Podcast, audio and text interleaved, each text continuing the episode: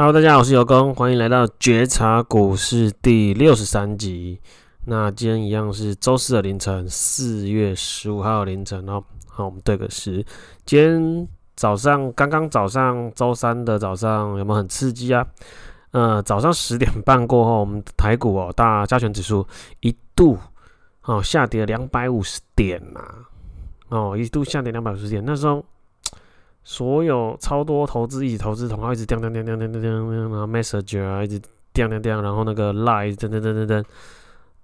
都在跟我问说，哎，怎么办？要怎么办？哦，要怎么办？然后就帮忙呃分享一下自己的看法，就是超忙的哦。然后后来可是到尾盘的时候，我们台股大盘加权主要拉上升啦，又收红啦。哦，这应该是我个人觉得洗掉蛮多筹码的啦，然后还洗掉很多。杠杆用功杠杆的投资朋友哦，好，那这只是题外话。就今天台股刺激的状况，不知道大家的心情怎么样？刚刚啊哈，就是周三那一盘。好，我们今天一样会有上半场的实时分享，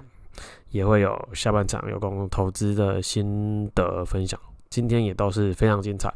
以后就是前几集说过的嘛，以后就是没有小干货，没有干货不录节目。好，我们听下去吧。本集的时事有空想分享自己看到的一个现象哦，就是医疗业的复苏。那为什么会这样讲呢？大家可以去仔细的回想，或是去观察，在去年初，二零二零年初啊，前年底，二零一九年底开始，我们全球的新冠肺炎开始慢慢的呃延烧。扩散，扩散之后呢，全球各个国家开始都越来越严重。哦，那会有什么现象？就是医疗资源会被排挤。哦，本来可能要手术的，要怎么样的做，呃，处理一些慢性病，或是等等，或是一些呃医疗的日常，就会被因为资源都要赶快拿去，呃，可能做筛检，新冠肺炎，或者是。做治疗或做研究，你研究甚至开发疫苗，你需要很高阶、很高技术的一些医医嗯一些什么医疗人才。因为据我所知，台湾也是为了新冠肺炎，把集中了非常多优秀的医医医界的人才。OK，那你是不是就是等于说把所有资源倾地在做这一块上面？然后甚至很多医院的空间、房间、病房等等资源都被新冠肺炎抽走，那这不是不行啊，这是一定要做的。我也觉得是这是非常对的事情，所以造成了很多的医疗的行程，一些病人的行程啊，可能比较不急，没那么严重，没那么急的，呃，可能医疗的部分被先做延后或延宕，好，先做个停摆。被排挤，而这是不得不的，不是故意的，不是全球的呃医疗系统在故意的，是不得不的作为。那这个现象在去年二零二零年一整年，几乎到年底之前，可能都是这样子的，因为甚至下半年，呃，还有许多国家才爆发，甚至更严重，在下半年的时候，OK。但是在今年年初开始，就有一些国家已经开始陆陆续续施打了疫苗嘛，然后也有那么多品牌疫苗可以供全球呃各个国家。当然，目前的状况啦，还是以成熟发展中已经已开发国家能得到较多的疫苗的量，那他们也陆陆续续已经在打。OK，那未来有工会看好这个发这个施打疫接种疫苗状况陆续的。呃，越来越快速，越来越普及之后，油工会认为可以回去看去年被停摆、被延宕的一些、被排挤的一些医疗的，嗯，一些相关产业哦，譬如说可能医材啊，哦。或者是一些手术会用到的东西，或一些轻轻症状，比较没那么重症、没那么急的重症的一些相关医疗的行业别，可能在呃过阵子，或者是甚至年下半年或明年会开始做个回复的大爆发，因为这些病人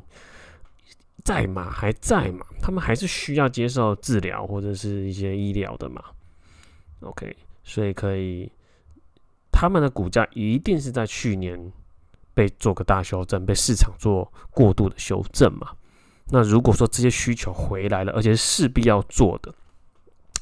那你们想一想，股价是不是就会被容易被低估呢？这个是我觉得听众朋友可以去思考，以及去和周遭一起投资台股或是美股，不管我们可以讨论的一个话题跟资讯。好，那我们上半部上半场啦，我说上半场我们就聊到这啦，我们准备进入中场休息。中场休息啊，那这周周报酬就是一个传统了，稍微讲过带过。这周这周的周报和油工总持股。其实我已经 all in 了嘛，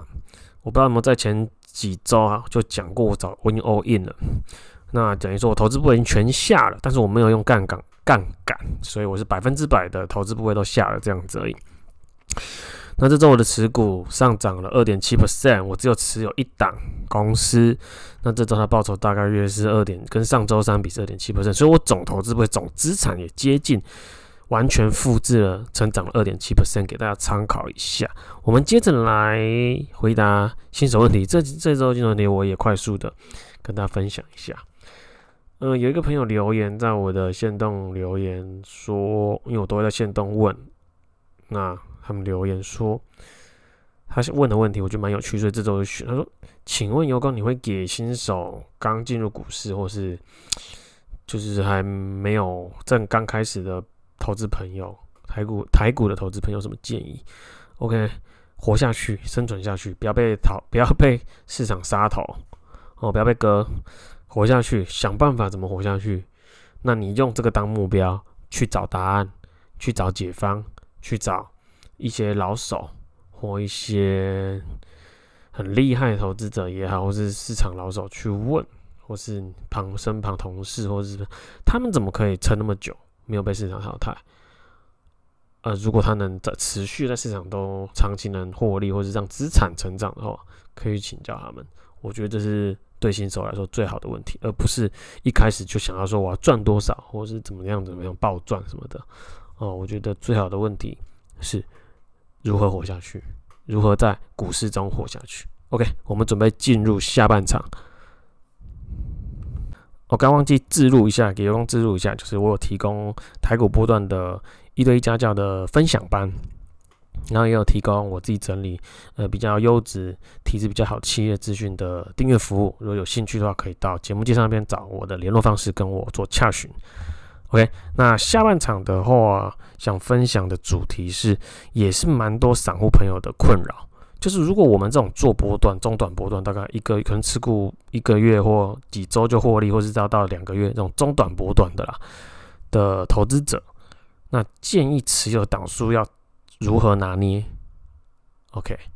那我今天会分享我的建议，也有我的执行方，我会给你们的建议的执行方式。那老听众或是比较熟的朋友都知道，有公是集中持股的拥护者。那我自己是集比更最最就最集中了，就是一档，就是百分之百 all in 了嘛。OK，那但是对我就是讲做这种要其呃，我会直接建议一档啊。但是因为我接触过太多学员以及我的订阅会员，我发现其实根本大家都不太敢像有功这样，因为可能原因就出在我思考很久，我也去跟很多人访谈。主要原因就信心不足。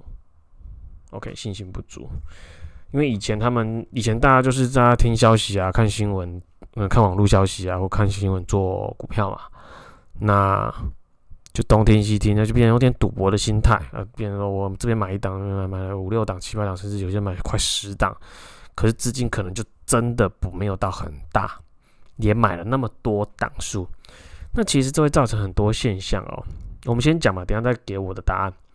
你持有那么多档，你会有造成一个现象。其实我很像有很久以前也分享，在节目中分享。那我现在再讲一次，你会照顾起来非常麻烦。今天哦，尤工已经是全纯的全投全职投资者了，我都还只持有一档。那你们想哦，你们是上班族，我不管，或许你们是生意人，你们有自己的事业，有自己的工作，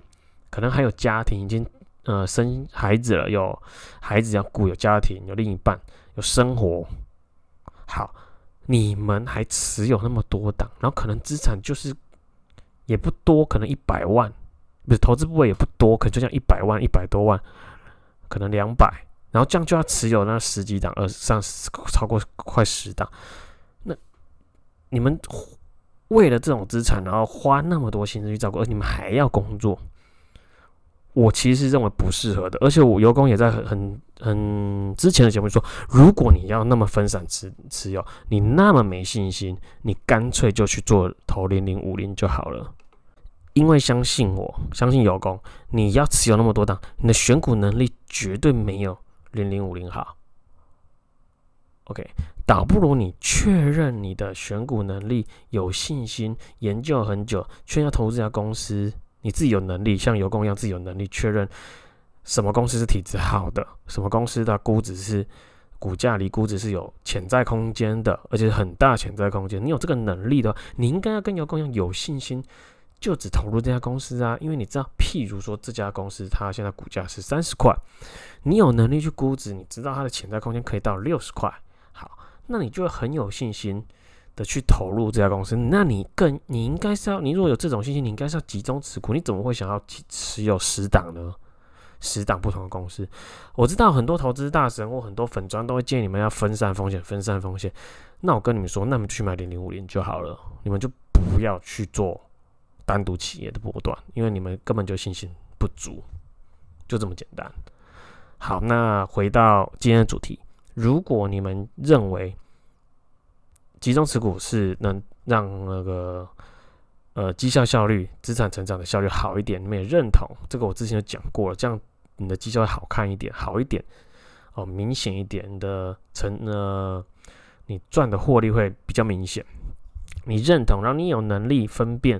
那个选股的能力，也有估值的能力，